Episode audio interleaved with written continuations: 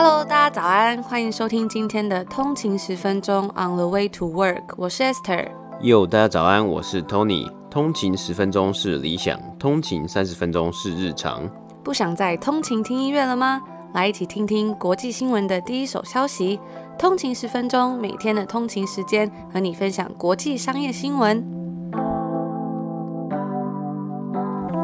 早安，欢迎回来。通勤十分钟，今天是一月十五号，又到了一个礼拜上班日的最后一天，星期五啦。大家早安。那我们昨天有跟大家分享到这个亚马逊包裹被偷的事情啊，然后在网络上刚好就有看到一个活生生的例子，我们有放在我们的 Instagram 上面，然后发现说，哎，其实这个有一个专属名词，就叫做 Porch Pirates，有一种感觉是这些人就是偷包裹的人，然后他们的名字就叫 Porch Pirate，还有一个特别的名字哎，然后如果你上网搜寻的话，你就会看到很多这些人的照片，因为其实很多人的门口啊，他们都会有一些摄影机，可是那些 Porch Pirate 就不知道，所以就会被录下来了，甚至有看到有这要偷包裹的人呢，他就是已经要准备拿了，但是他就看到，哎。摄影机在那边，只好把这个包裹默默放回去，只好逃之夭夭，就是这种感觉，是真的是还蛮有趣的啦。不过包裹被偷，真的还是会心情蛮差。虽然亚马逊会再寄一个给你，可是还是要等嘛。那昨天我们也有跟大家分享到这个 Goodreads 它的二零二零年的 Choice Awards 嘛，看到很多通勤族都非常的感兴趣，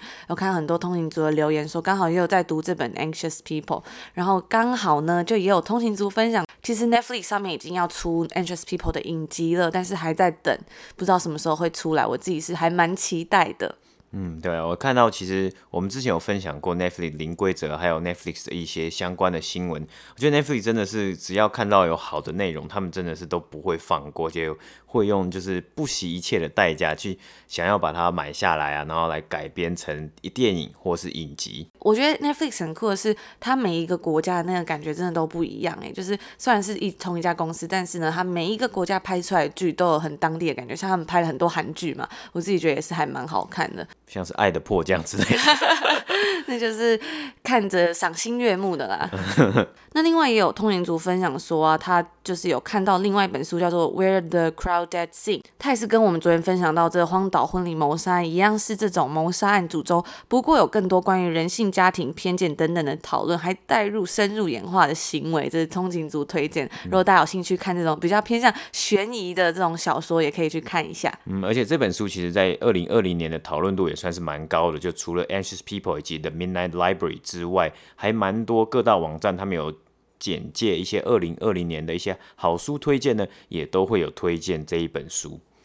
那另外呢，也有通勤族说，怎么没有《The Silent Patient》这本书？其实说到这本书，《The Silent Patient》，我之前呢是有借来看，就是去图书馆借。可是我就看了几章之后，就有点害怕，就不敢看了。就是我本人是比较害怕这种恐怖小说啦，尤其是有时候看书的时候就很安静嘛，然后就会很容易带入那种感觉，就会有点怕怕的。而且我有一天就在整理的时候，就看到这个《The Silent Patient》这本书，我就想说这本书到底是什么东西，然后我就去查，这个东西怎么那么恐怖的感觉？然后我也是，我就。放着，我就问 Esther 说：“哎，那这是是不是你你你借来看的？你真的会看这种书吗？”所以后来我就是没有看完，就把它赶快还给图书馆了，因为我真的是蛮胆小的一个人。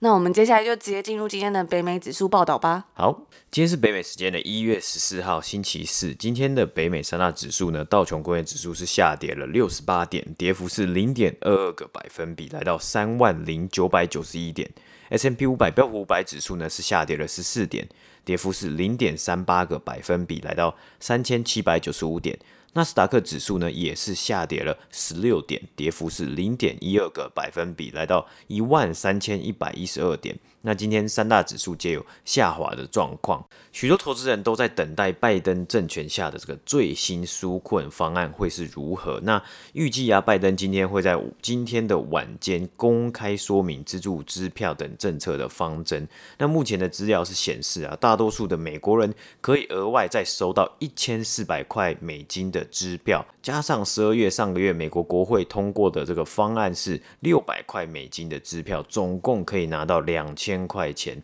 除此之外啊，预计也会将联邦最低薪资调涨到每个小时十五块美金。这也算是拜登即将上任以来啊的前几个大型花费政策。那个股方面，今天公布财报的达美航空上涨了二点五个百分比，我们也会在等一下的节目稍微为大家报道一下达美航空最新一季的财报。American Airlines 呢也有上涨五点八六个百分比，而昨天讲过要换 CEO 的 Intel 也是持续的上涨，上升了四个百分比，交生也是有上涨一点七个百分比。而 BlackRock 贝莱德今天也有公布最新一季的财报，获利呢是上升了十九个百分比，投资人注入更多资金到这间投资管理公司。然而今天收盘呢，股价是下跌了四点九个百分比，股票代号 BLK。这就是今天三大指数的播报。接下来，今天第一则新闻呢，我们要来谈谈几家今年起死回生的公司。没错，就是在二零二一年。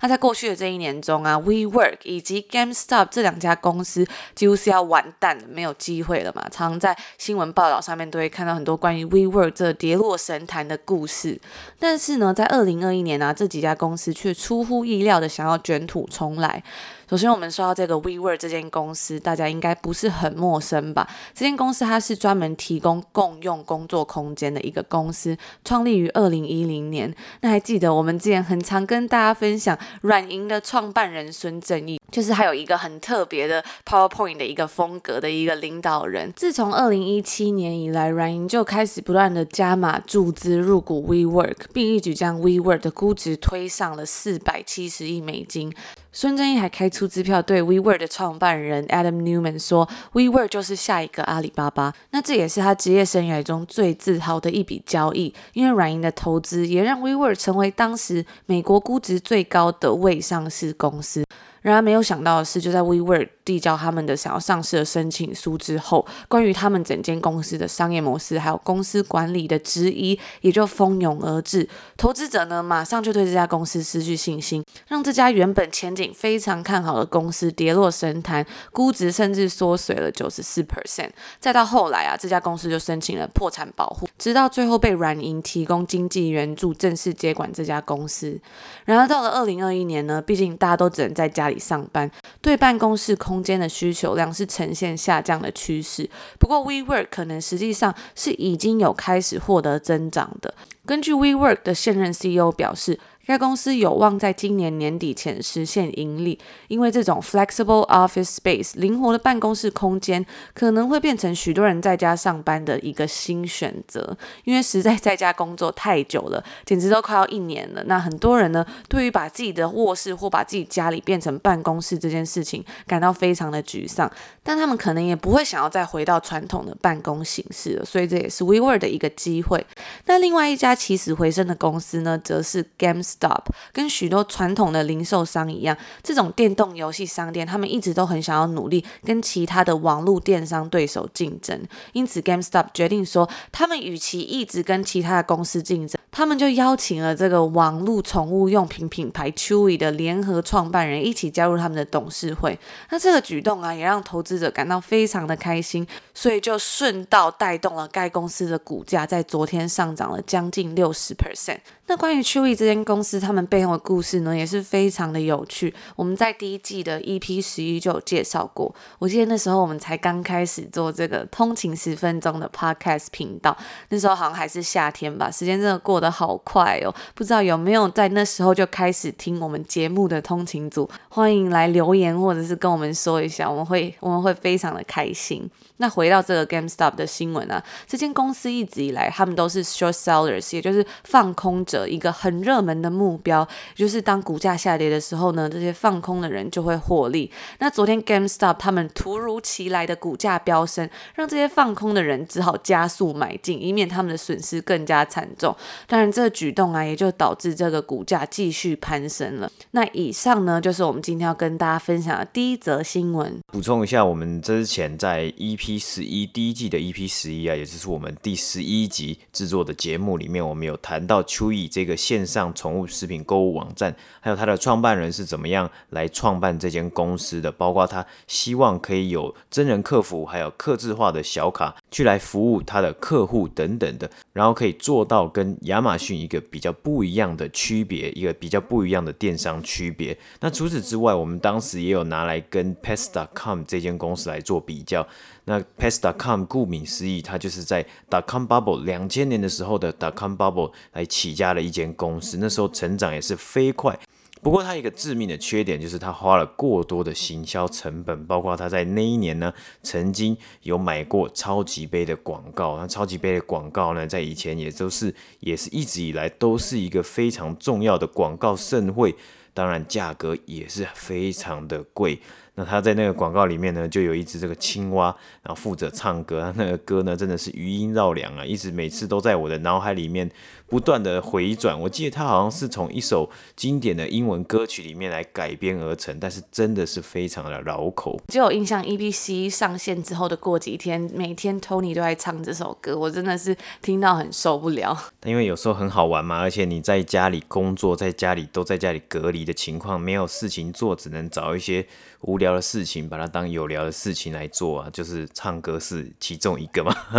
好，讲完秋意之后啊，我们接下来就要聊聊这两天即将开启的二零二零年第四季的财报季。今天最先打头阵的是 Delta Airline 达美航空，而明天呢，则会有金融类股的部分银行来公布财报。我们今天就来稍微看看 Delta Airline 在去年第四季以及二零二零年整年的表现。可以大致看到去年全年受到疫情影响惨重的航空业整体状况。根据 CNBC 的报道啊，达美航空在今年第四季是有稍微止血的，每天烧钱的速度啊，比前几季少了一点点，但是还是烧了非常多的钱。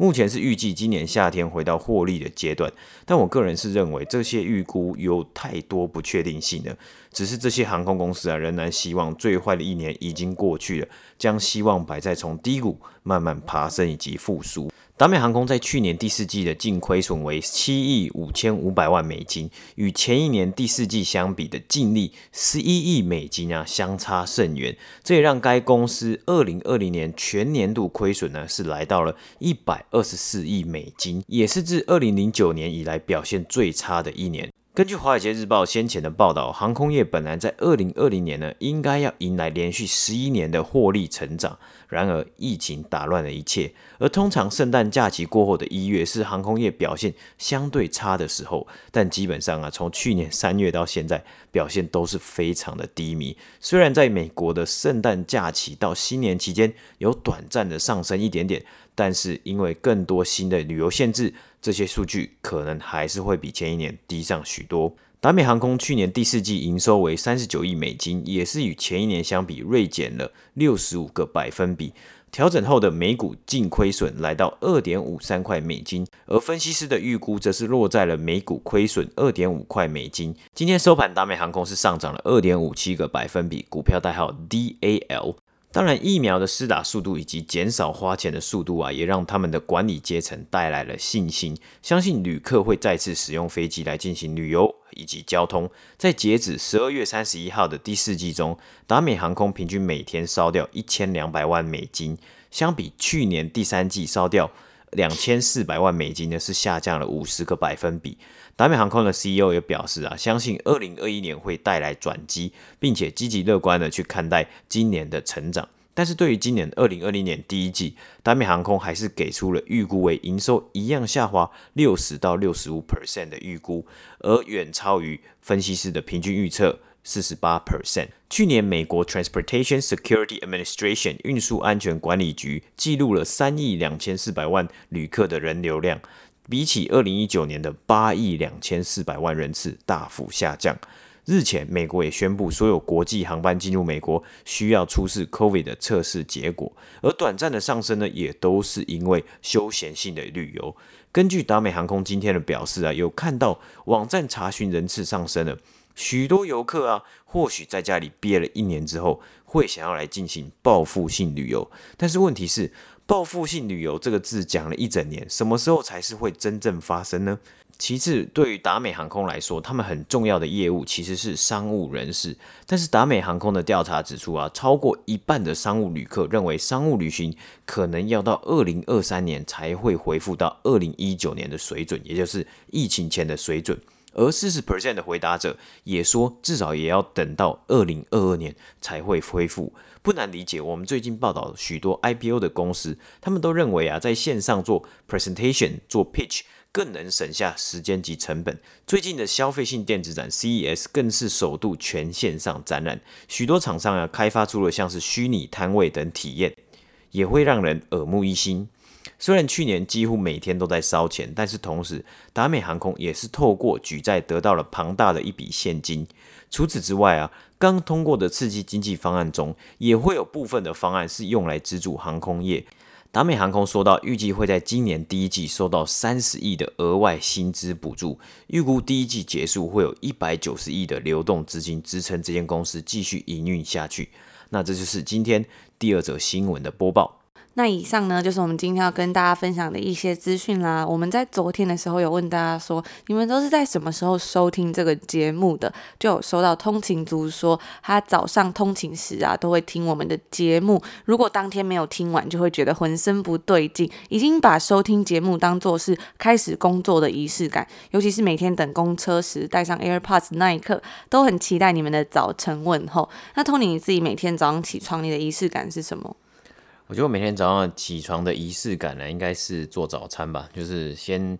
让自己有一个就是 填饱自己的胃。我觉得说早上要赖床真的是起床真的会蛮痛苦的，但是如果想到说哎可以泡一杯咖啡啊，或者是吃一顿好的早餐，可能就会开心一点吧。嗯、那也希望我们的节目可以带给大家这种仪式感的感觉，让大家的通勤不会那么的烦闷。那这位通勤族也有分享说，他在前几天加班的时候加加班到很晚，已经快要到 Seven Eleven 的时候，又赶紧将没有听完节目听完，然后不知不觉就逛了很久，差点忘记要买晚餐。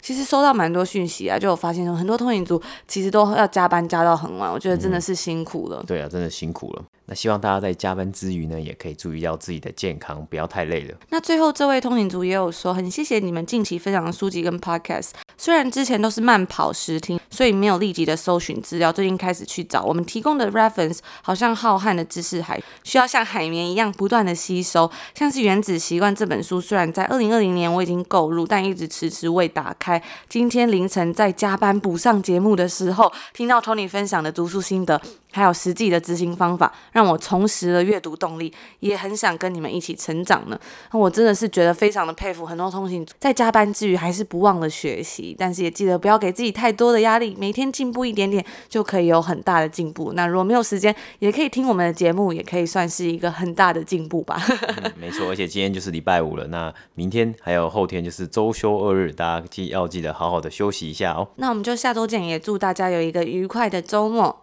拜拜。